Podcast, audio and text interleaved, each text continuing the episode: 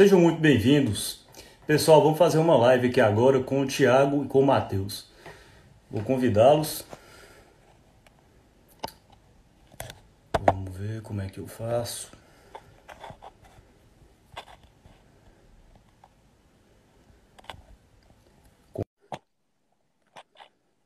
Convidar Matheus.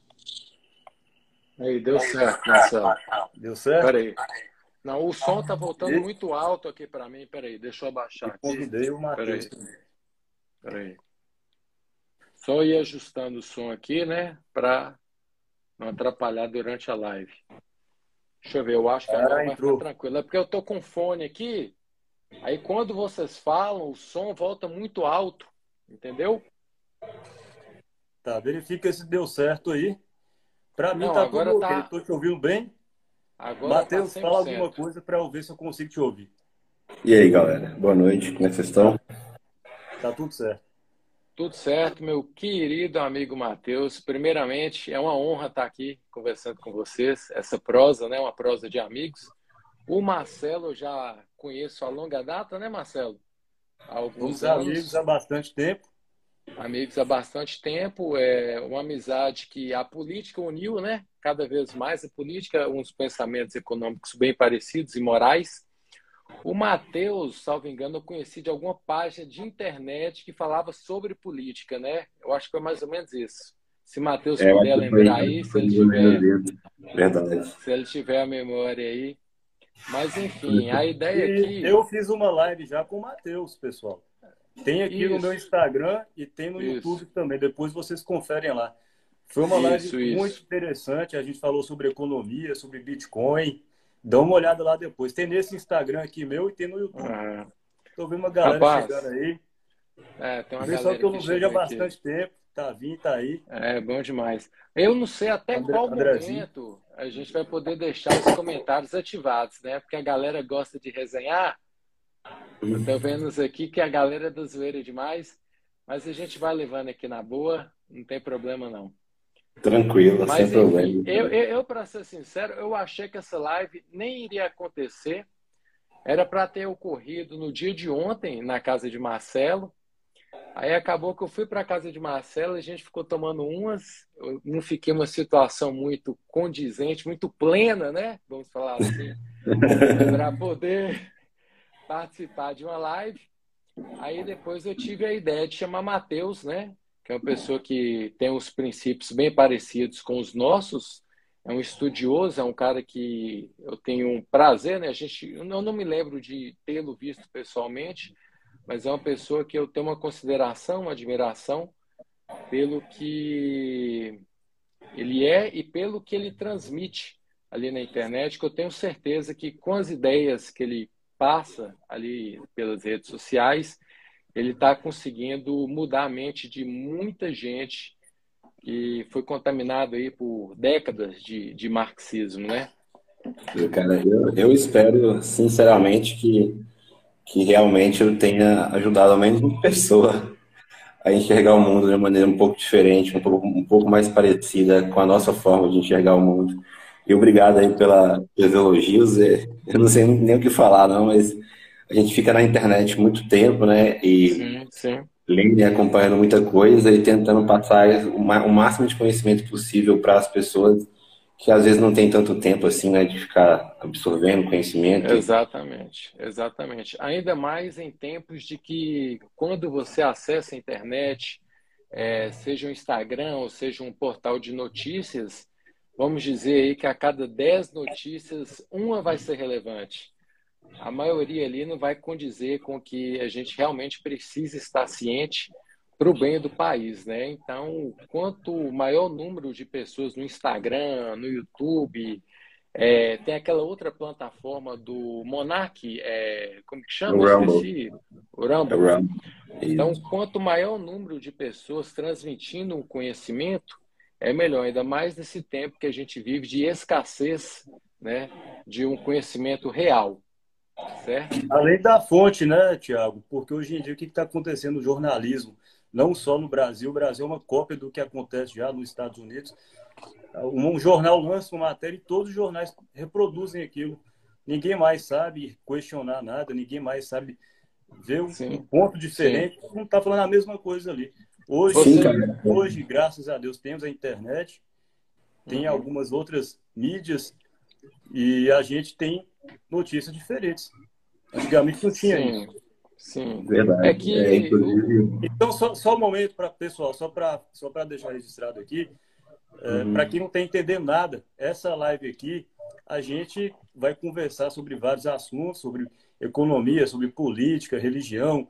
Caio sobre tudo que vier na cabeça. Para quem, Caio quem tá, os seguidores aí do Tiagão, ele foi cancelado com a, com a opinião dele sobre o Caio Castro. A gente Verdade. vai falar sobre tudo aqui nessa live hoje. Tá? É uma, como se fosse um podcast. E futuramente, talvez a gente até possa fazer um podcast juntos, nós três, quem sabe. Sim, sim. É, o futuro a Deus é. pertence. Futuro sim, a Deus então, pertence. A gente não tem nenhum roteiro, vai seguir aqui é, como se fosse um papo mesmo, um bate-papo normal entre amigos. Se você é, um quiser a gente fale sobre algum sobre algum alguma algum fato, só colocar aqui embaixo, a gente, vai, a gente pode comentar sobre isso, tá bom? Sim. Então vamos lá. Vocês querem falar sobre o que primeiro?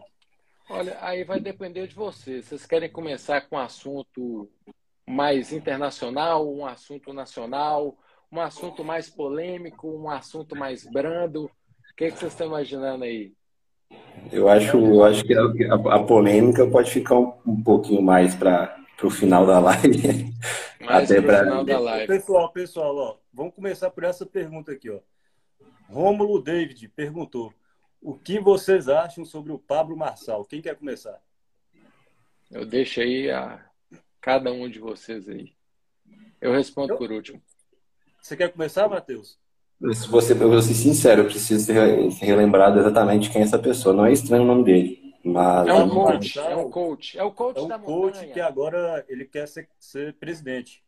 Ele é aquele coach ah, famoso. Eu já até assisti. Quando ele foi lá na, naquela montanha e prendeu ah, ele lá. E teve aquele, teve, teve aquele lance com a paralítica, depois com, com o pessoal da montanha, colocou eu em risco, ah, acho que mais de 20 pessoas, eu não me lembro bem, foi mais ou menos isso Cara, aí. Sinceramente, não tenho opinião nenhuma sobre essa pessoa. Eu costumo ter opinião mais sobre ideias, eu acho que sobre pessoas eu fico restrito a falar muito, muito, muito pouco, sabe? Eu tenho visto muitas pessoas falando do Pablo Marçal, eu acompanho o Pablo Marçal já há algum tempo, no que ele se propôs a fazer, né, que foi o serviço aí de coach, em resgatar pessoas, eu acho que o trabalho dele sim vale muito a pena de ser consumido. É um cara que sabe o que fala, é condizente, porém eu estou percebendo assim que ele está querendo usar a política como alpinismo social certo? Para que ele possa vender mais e mais cursos, porque sejamos francos, né?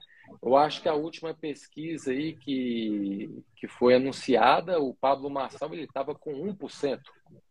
1% de chance de votos e é um cara que se, se anunciou aí como pré-candidato a presidente não tem seis meses. Uma pessoa que não é reconhecida no cenário nacional, esse trabalho tem que ser feito há anos. Desde a época lá que Bolsonaro era um simples deputado federal, tanto é que parte do sistema, né, do establishment, se revoltou com isso, porque Bolsonaro era um simples deputado federal e que do nada virou um presidente da República. Mas o trabalho dele até se tornar um presidente isso aí veio de anos, anos, anos. Eu diria que pelo menos uns oito anos que ele veio se tornando conhecido, principalmente por aqueles vídeos que rodavam pelo WhatsApp, é, bandido robô tem que se, etc, etc, etc. Então, eu acho que o Pablo Marçal ele pecou nisso. Ele entrou tarde demais e principalmente num país que encontra polarizado. O Brasil está praticamente aí, se a gente for levar ao pé da letra as pesquisas, 50 a 50. A gente está com o país dividido. Então, eu não vejo como o Pablo Marçal poderá agregar essa disputa presidencial. Sabe o que eu acho? Como é que chama aquele doidão das eleições passadas que falava, é, que, Deus, o... falava que ele seria o próximo presidente? É, é como que chama? Como é que eu esqueci Gente, o, o cara do Vasco, o cara, o cara que ficava falando do Vasco, era alguma coisa assim. Gente do céu, mas me fugiu o nome. Então, é aquele que fala do e, e ele foi bem votado, inclusive. E ele foi, tem cargo, ele, ele tem cargo de... ele tem cargo para deputado da federal aí. Da Ciolo, exatamente. colocou aqui. Eu acho tá que falando, tem, cargo, tem cargo pro resto da vida. O Pablo Marçal me lembra o Daciolo. O Daciolo falava, ah, porque Deus me disse que eu vou ser o próximo presidente. O Pablo Marçal estava com esse mesmo discurso. Parece uma pessoa, um cara doidão, mas por incrível que pareça, eu estou gostando do Pablo Marçal. Me parece uma uhum. pessoa agradável, uma pessoa que conhece de vários assuntos. Eu acho que ele tem um preparo para ser presidente diferente do, do Daciolo. E eu só não votaria nele nessas eleições, porque eu já tenho, já tenho um candidato.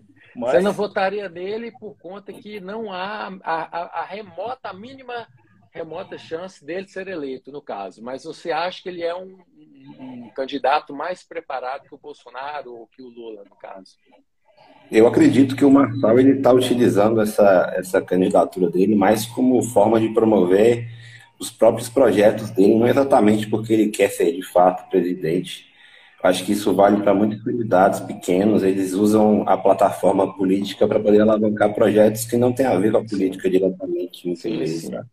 É Mas o, o Paulo Maçã ele tá engajamento. Ele, ele, segundo ele, tem certeza que será o próximo não, presidente não, Marcelo, esse ano. Marcelo, mas isso é, é uma pura questão de marketing. Se você é ah, coach ah, e você é vende, tá e você vende a ideia que você tem que exalar confiança, autoestima, como que você chega numa entrevista e fala assim, não, eu sei que eu não tenho a mínima chance de vencer a eleição, entendeu?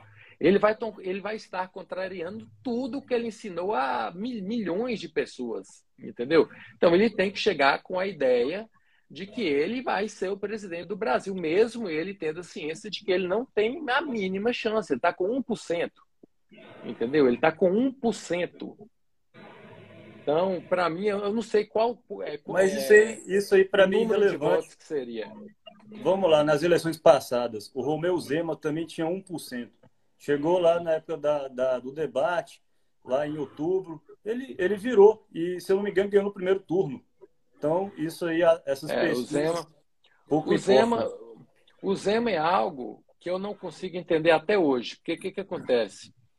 Ele entrou no cenário político aqui do estado de Minas Gerais com uma rejeição muito grande ao PSDB, que se encontrava na figura do Anastasia, e uma rejeição muito grande na figura do Fernando Pimentel, né? E ele era um cara totalmente desconhecido. Mas aí você vê que no Brasil hoje a gente tem uma situação bem parecida. A gente tem uma rejeição, Bolsonaro tem uma rejeição altíssima, Lula tem uma rejeição altíssima e mesmo assim uma terceira via não conseguiu ser emplacada. Porque o Zema, na minha concepção, foi uma terceira via. Ou não? Fala aí, Matheus. Olha, eu, eu assim, pelo pouco que eu conheço da administração dele, realmente ele quebrou alguns paradigmas. Ele realmente tem sido um, um governador que preza pela responsabilidade fiscal, mas como vocês dois sabem, eu sou anarquista, então por ser contrário a qualquer forma de Estado, eu vejo tudo isso como se fosse enxugar gelo, entendeu? É, como se fosse enxugar gelo eternamente. Eu não vejo isso como uma solução para nossa nação, o país, assim seja, entendeu? Ou seja, para vocês que a gente está discutindo aqui, é igual a gente conversar sobre é relevante. picolé, se o picolé verde é melhor do que o, o picolé de, é. de morango, por exemplo. Olha, eu, eu, eu não nego, eu não nego que existam candidatos piores e candidatos menos piores. Eu não, não posso negar essa questão. Eu não posso negar também que se nós podemos votar em alguns candidatos menos piores, isso vai ajudar, de certa forma, a nossa vida. Mas é como vocês mesmos, vocês estão vendo, o país está dividido meio a meio, meio em meio. Duas, duas frontes completamente opostas em alguns aspectos e completamente idênticas em outros aspectos, que se a gente considerar a questão de Lula e Bolsonaro, eles são muito parecidos em alguns pontos, por mais estranho que isso pareça. É, e a realidade é que as pessoas não conseguem enxergar nada além disso. A terceira via nem sequer parece uma opção para a maior parte das pessoas. É quase que como se fosse um time de futebol. Sim, é quase, é quase. Ah, eu, eu, eu, às vezes, eu acho que a terceira via tem uma rejeição maior do que a de Lula e a de Bolsonaro junto. Quando você fala assim, terceira via, ninguém quer ouvir. Tem uma pessoa perguntando aqui, é, e a Simone Tabet, o que os senhores acham? Quem quer começar falando sobre ela? Pode começar aí, Matheus. É, eu volto naquele ponto, pessoal. Eu, eu, eu... Mas, Matheus, ele está pouco se importando para essas eleições. Eu, então, eu, eu, só queria, eu só queria comentar uma coisa aqui que o Romulo falou parecido em que pontos. É, Romulo, os dois, eles são pessoas que defendem a existência de um Estado que intervenha na vida das pessoas. Eu posso é, dizer que o Bolsonaro quer intervir menos, mas ambos acreditam que um Estado grande interventor é a solução para nossos problemas, e ambos estão errados, completamente errados. No aspecto é, de valores, eles podem ter diferenças, um é um conservador, o outro é um progressista radical, mas quando, se, quando o assunto é quanto vamos gastar, os dois concordam que Quanto mais o Estado gasta, melhor para a população, e eu discordo completamente dessa premissa. Uhum. Uhum. Vou dar um abraço para minha namorada que está comentando aqui toda hora. agora, quanto e a. Agora, deixa eu te falar, o Matheus, o que, que você Sim. achou dessas reduções de IPI que o governo Bolsonaro tem feito? Hoje você teve fala... uma, uma, uma grande. Hoje o Bolsonaro reduziu o IPI de 30% de eletrodomésticos, bicicleta, computador. Eu, eu, sou a favor de qualquer redução de imposto, por qualquer motivo, inclusive nenhum motivo. Eu acho que um governante se tira a, a, que abaixa impostos, ele basicamente deixa de roubar da população, na minha visão, é nada mais do que roubo.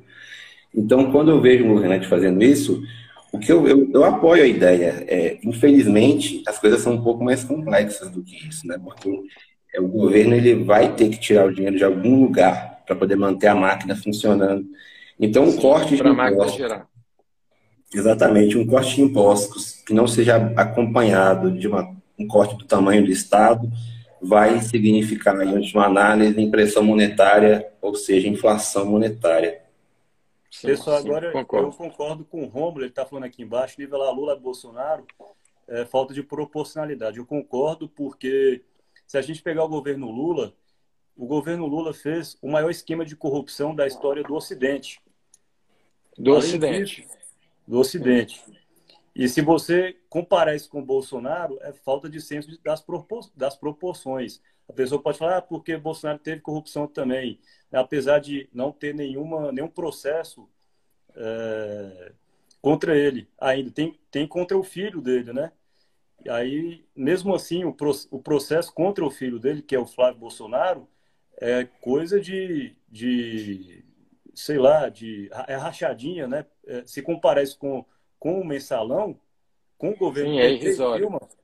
É, é uma é coisa assim, é comparar, por exemplo. Não, eu entendi, com, eu entendi, eu entendi perfeitamente. Eu entendi perfeitamente. Eu entendi perfeitamente o que o Matheus falou. O negócio é o seguinte: para ele, tanto faz um presidente ou outro presidente, porque para ele a forma de política não deveria ser essa, correto? O incentivo nós temos isso. O incentivo da democracia é o mesmo. Você tem que gastar o máximo possível, o mais rápido possível, para poder conseguir manter seu poder político. E se você não fizer isso, você perde o poder político e seu inimigo ideológico vai assumir a máquina pública e fazer exatamente o que você não fez. Então, antes você fazer, entendeu?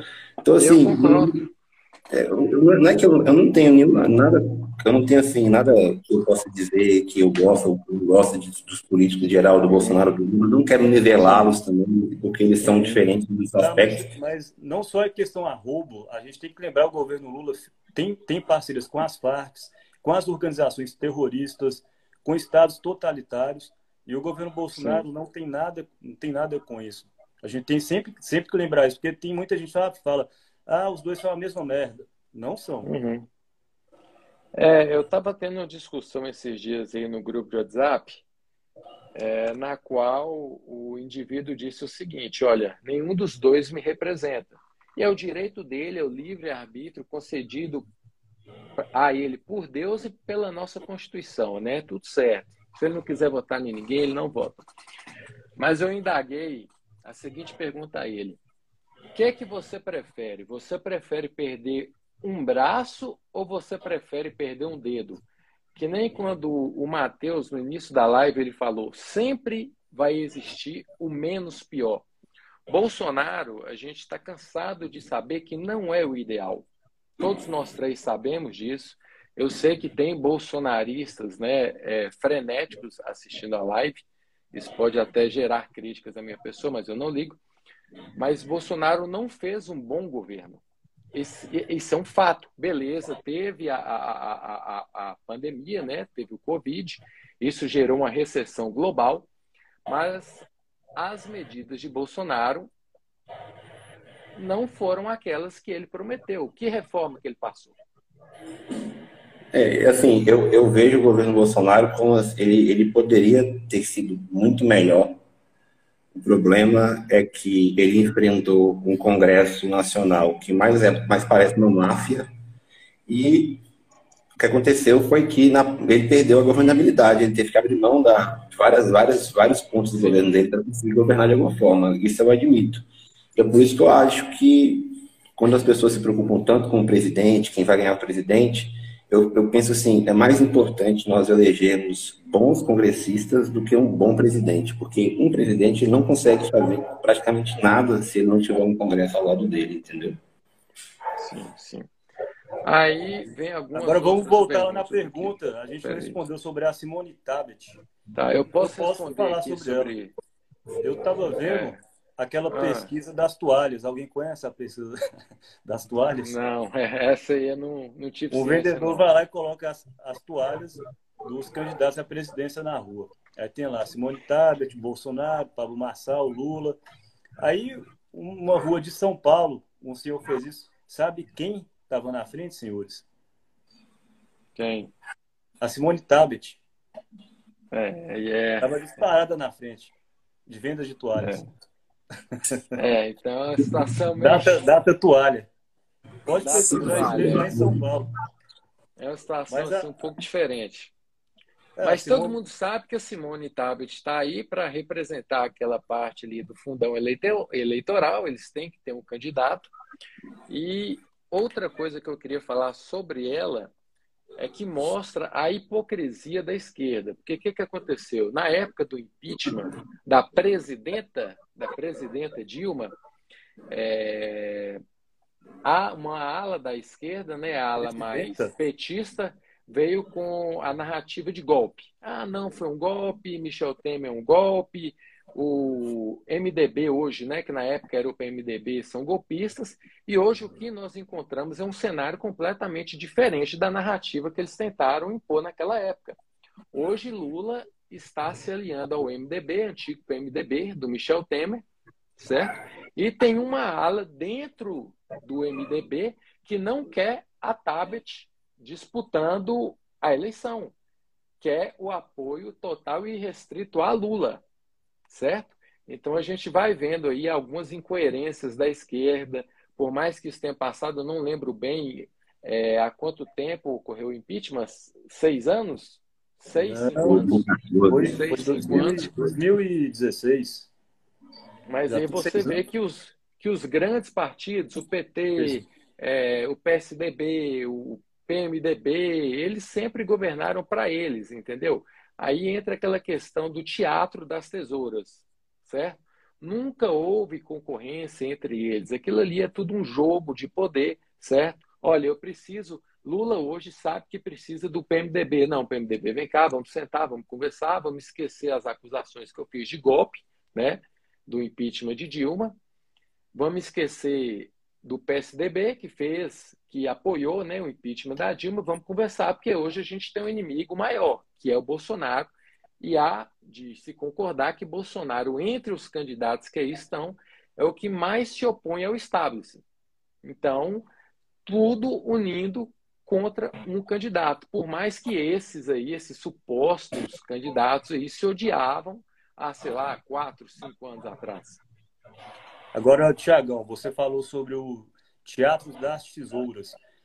Isso. Para nossa audiência aqui, para quem não sabe o que é o Teatro das Tesouras, eu vou falar aqui agora.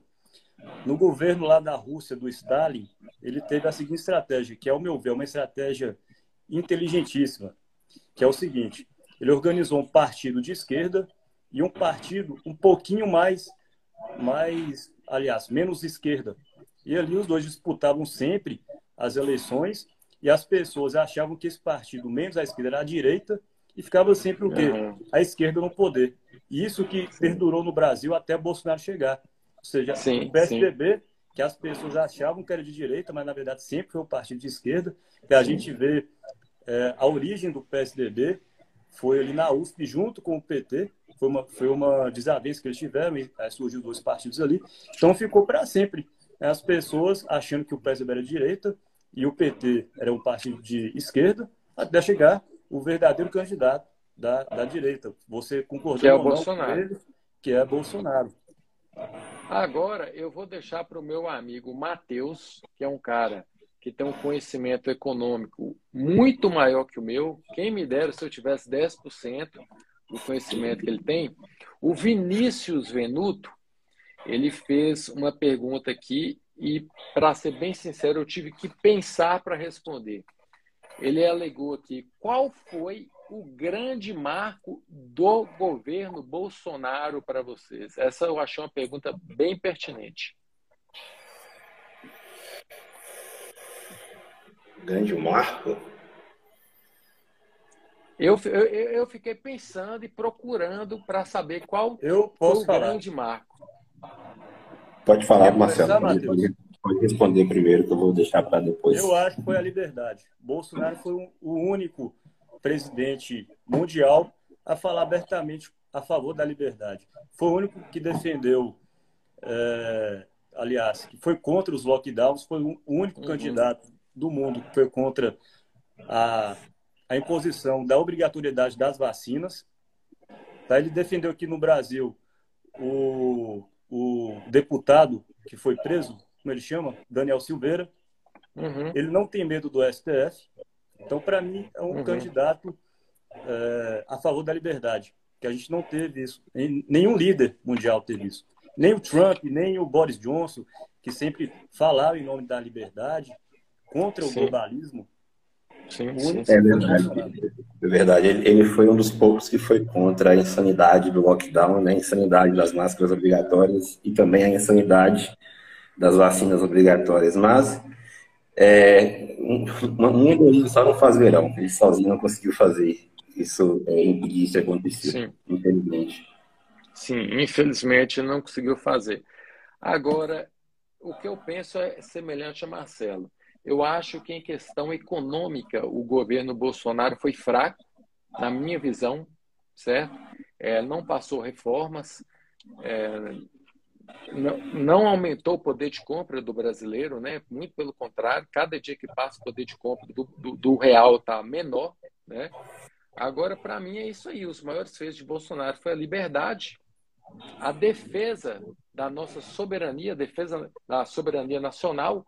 Por exemplo, quando vinha Macron, presidente, acho que é presidente, né? Ou é primeiro-ministro? Presidente, me engano, da, da França falar que a Amazônia era da França, entendeu? Esses países aí europeus querendo é, adentrar e tomar posse da Amazônia. Bolsonaro sempre teve uma posição firme, mantendo a defesa da soberania nacional. Então isso foi um gesto assim que para mim foi de grande efeito, porque o cenário internacional, certo? Os outros países, os demais países, eles precisam entender que a gerência aqui, que nós não vamos entregar nosso país, por mais que tenham ameaças é, da China ou da França de que algo pertinente a nós, no caso a Amazônia, uma região riquíssima, né?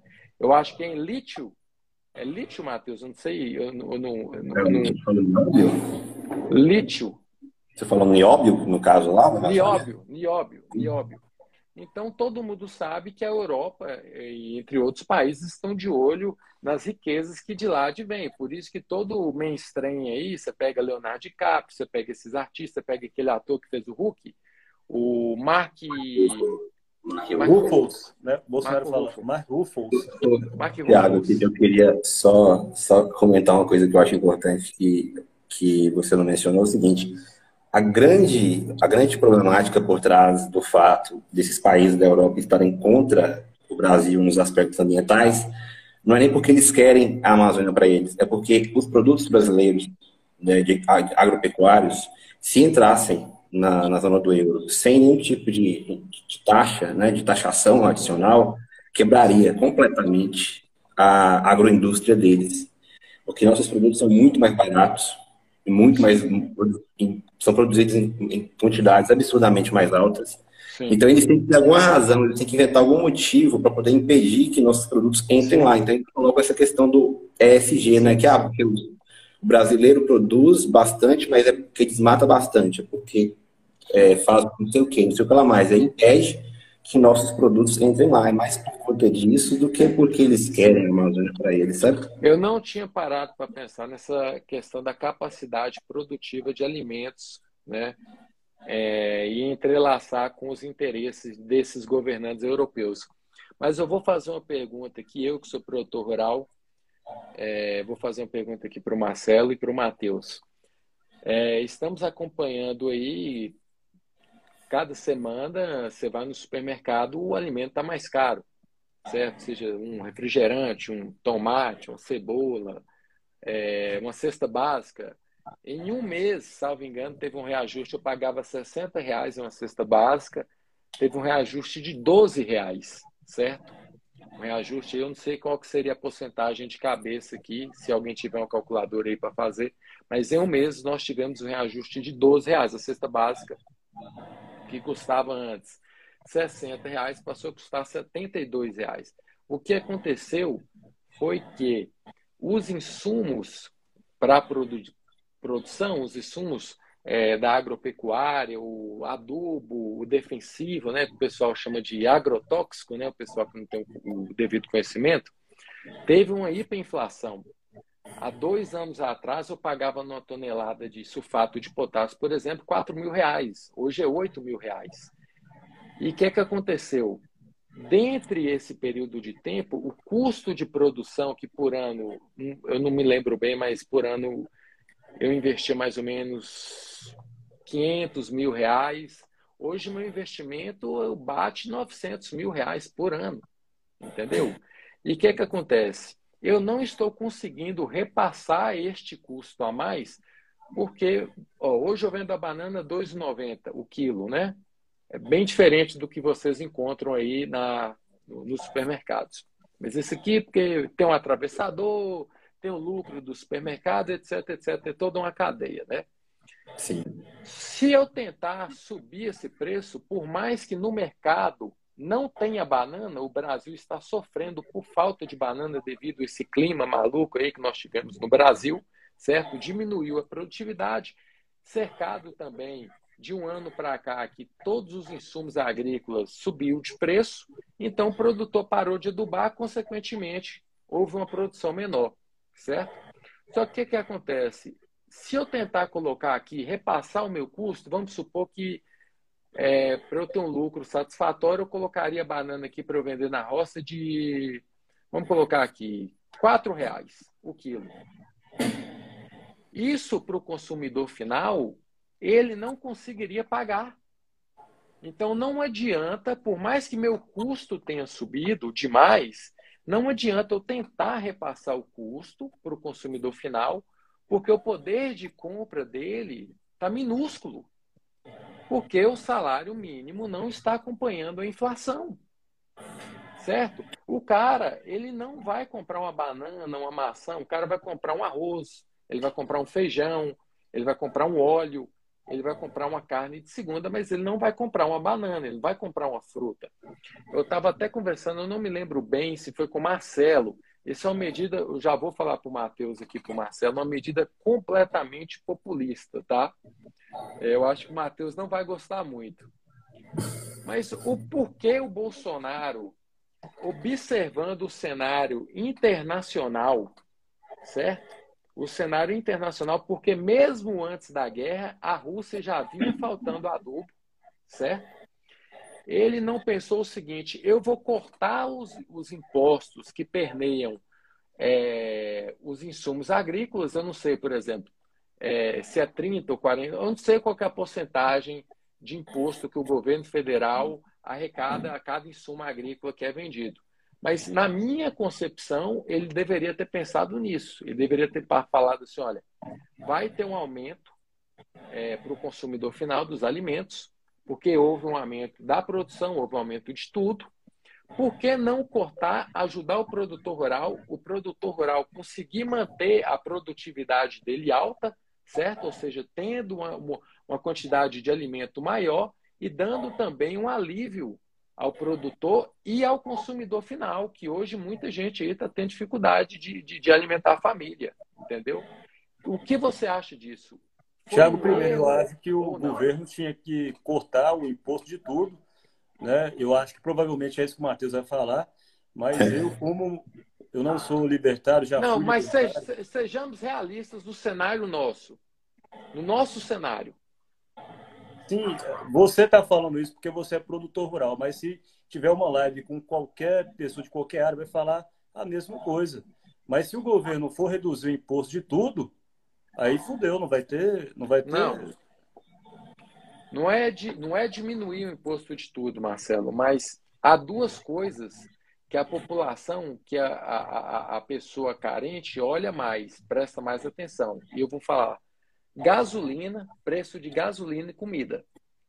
Se essas duas coisas estiverem baratas, meu amigo, eu te garanto que qualquer presidente consegue se reeleger. É Outra coisa, Tiago, uma coisa interessante de falar na economia, para quem não sabe, existe a curva de Laffer. Isso já foi comprovado no governo do Reagan, lá nos Estados Unidos, que é o seguinte: quanto mais o governo reduz os seus impostos, mais lucro ele vai ter. Né? A gente acha, ah, porque se o governo reduzir os impostos, ele não vai ter, não vai ter caixa. Só que o governo Reagan é, comprova isso. Aí a explicação é a seguinte: como, como os impostos abaixaram, ninguém mais vai sonegar. Vai preferir pagar os impostos. Então, é, eu já, a curva de Laffer é, também tem outro efeito que é o seguinte: a partir de um determinado ponto, quando você aumenta os impostos, você reduz sua arrecadação porque você desestimula a atividade econômica. Então, exemplo, é, o governo do PT vai querer, com certeza, passar o imposto em grandes fortunas, caso ele ganhe né, as eleições. Uhum. Já foi comprovado que o imposto em grandes fortunas é, por exemplo, máximo quando você impõe esse, quando você passa esse imposto, você expulsa do seu país... É, é, Os milionários você expulsa o capital, você desestimula a atividade econômica e essa arrecadação cai em todos os demais impostos. Todos os demais impostos são afetados quando você tem um imposto de grandes fortunas operando no país, que é um exemplo da curva de Laffer, um bom exemplo.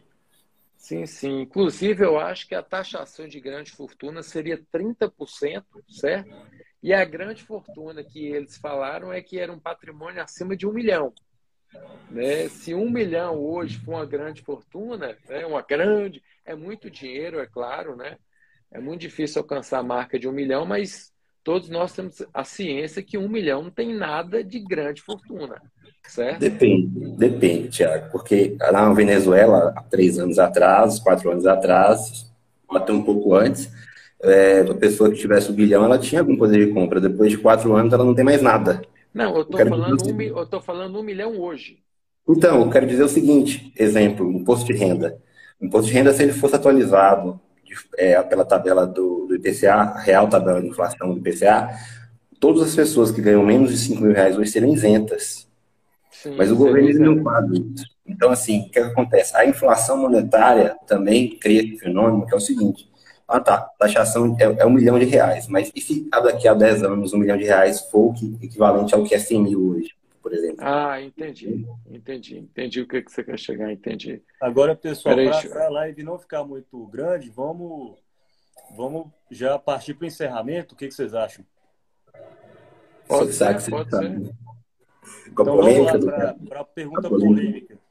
Está todo mundo esperando. Vamos lá, Thiago. Você já foi cancelado sobre isso? Espera aí que eu tô, eu tô lendo alguns comentários aqui que eu não tinha visto.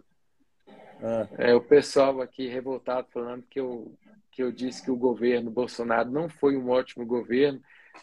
Emerson Barber, Emerson Barber, um abraço, meu querido. É, deixa eu ver mais aqui. Gente do céu, mas o pessoal tá curioso para saber dessa Simone Tabet. Eu não consigo entender a graça que tem essa mulher. Né? Mas vamos lá. Deixa eu ver mais aqui. Teve muito comentário. Espera aí. Deixa eu ver se tem um comentário aqui que vai me intrigar de querer responder ou não.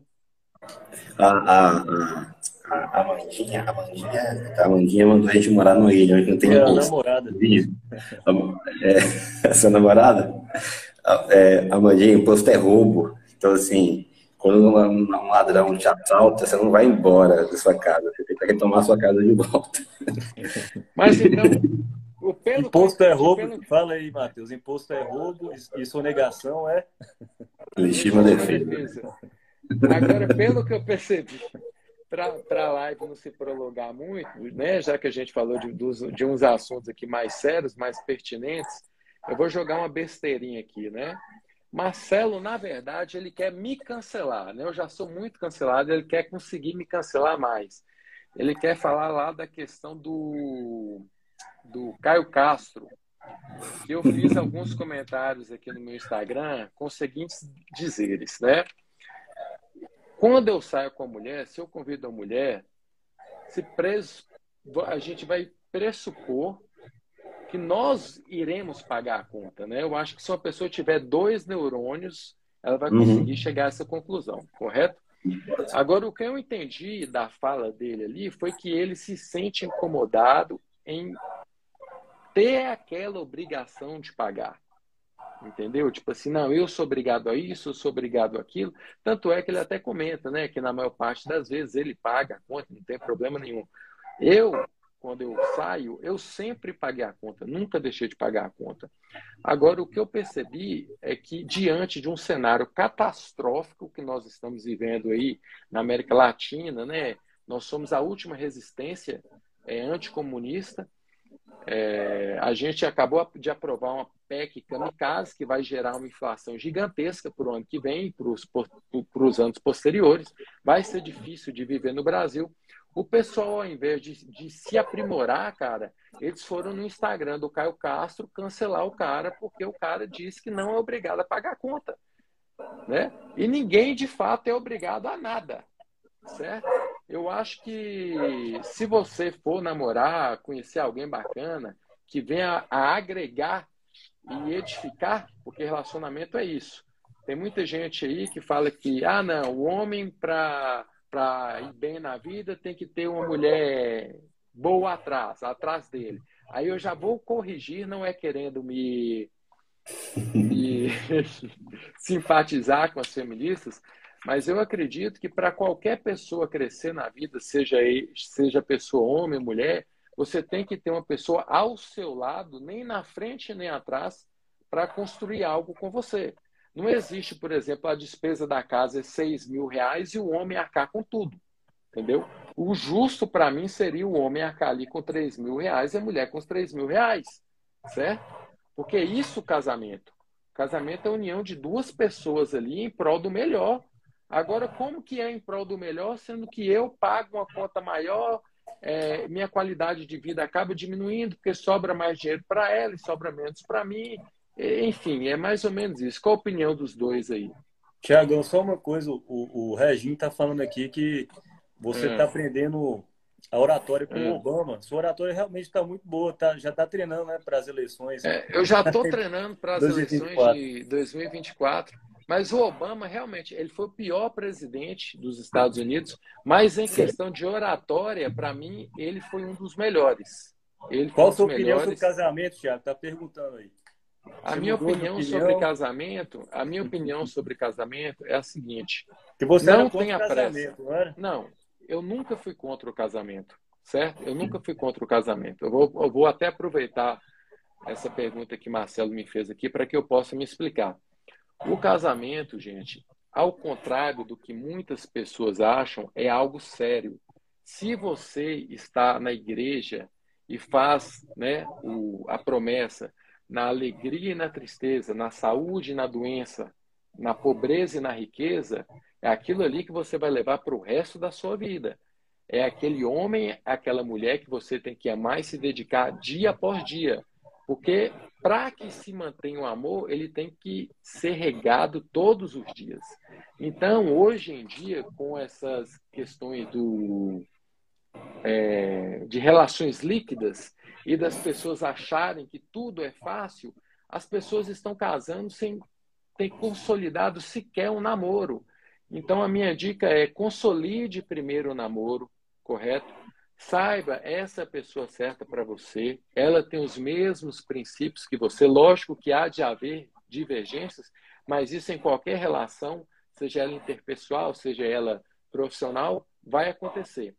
E outra coisa que eu falo é o seguinte: arrume uma pessoa que não esteja com você pelo que você tem. Encontre uma pessoa que esteja com você pela sua autenticidade. Eu nunca, aqui, desde o meu primeiro Instagram, eu me propus a ser uma pessoa que eu não fosse.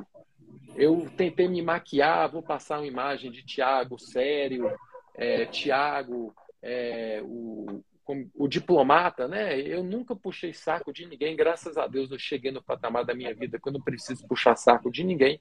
Então, diante dos fatos, eu manterei sempre em minha vida a verdade e aquilo que eu penso. Caso Deus né, venha me enviar com a bênção dele, uma mulher para casar, eu estou disposto, disposto, né? É um sonho meu casar e constituir uma família, desde que o alicerce esteja construído, correto? Não vamos nos precipitar mediante a solidão, né, que a pandemia trouxe. Não deixe que a solidão faça com que você tome uma decisão equivocada para o resto da sua vida e que possa impactar seus filhos.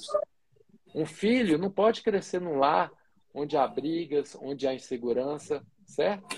Vamos pensar direito na hora de casar, case com alguém com alicerce construído. Essa é a minha opinião. É, falou bonito. Parabéns. Palmas para o Tiagão. Tiago, Tiago 2024. Tiago 2024. Inclusive, não, para presidente eu não tenho nem idade ainda. Inclusive, eu aprendi muito aqui na live é, eu tenho um pensamento um pouco divergente do Matheus na questão do, do, do regime, né? Do, ele é anarcocapitalista, pelo que eu percebi. Eu acho que o Estado ele tem de estar presente em algumas instituições, mas na maior parte a gente converge. E é sempre bom, né? Ter opiniões antagônicas aqui. É Mas um prazer estar com vocês. Eu espero que nesse, nesse primeiro podcast aqui pelo Instagram, inclusive o Marcelo disse que vai deixar gravado, vai colocar no YouTube, que Galera, a gente possa evoluir. Lá no meu canal né? do YouTube e no meu colocar canal, no canal do YouTube, Spotify, para que possamos evoluir para um podcast. É. Que possamos evoluir para um podcast em tempos sombrios, né? Há de se levar à luz. No mais, um abraço a todos e foi um prazer, meus queridos. Um abraço. Foi um prazer, galera. Espero que possamos fazer mais, tá bom? E até convidar, talvez, mais pessoas. Convi Sim, é, claro. Quem sabe, é, futuros candidatos aí desse ano para deputado, sei lá, sim. presidente. Né? Quem, sim, sim, Você, Pablo Marcelo, que, que está nos ouvindo, Bolsonaro, Lula, estamos convidando estamos à disposição. vocês para, para a nossa live, tá bom? O convite está feito. Tá Alguma palavra, meu querido, meu querido amigo Matheus?